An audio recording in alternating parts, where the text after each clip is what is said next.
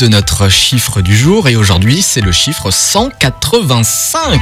Et c'est un pourcentage, c'est même le chiffre de la hausse des ventes, écoutez bien, de sex toys pendant le second confinement. Alors après euh, une étude menée fin avril à l'issue euh, du premier euh, confinement, euh, bah, cette étude a révélé une chute significative de l'activité sexuelle des Français et dès l'annonce du second confinement, la hausse, la vente de- à- des jouets sexuels a enregistré des records, euh, 185% de hausse pour la vente des jouets sexuels. Ouais, bah en fait, ce qu'elle nous dit, cette étude de l'IFOP, c'est que euh, les gens ont un peu laissé de côté le sexe pendant le premier confinement, ils se sont un peu ennuyés.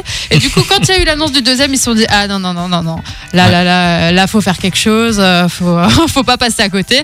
Et du coup, bah, ce qui a cartonné, étonnamment ou non, ce sont les sextoys. Eh bah ouais, depuis octobre dernier, les ventes de jouets sexuels se sont littéralement envolées au septième ciel. Oh là là là là, ce jeu oui. de mots exceptionnel, Quentin. 185%, ça fait 6 fois, hein, 6 fois en plus par rapport à, à- fois plus, Voilà. ok, bon, ouais, pourquoi pas. Bah écoutez, hein, faites-vous plaisir, Là, il y a un confinement qui, euh, qui s'annonce, pas chez nous, mais Ami- Amis parisiens, pensez à aller euh, acheter des jouets.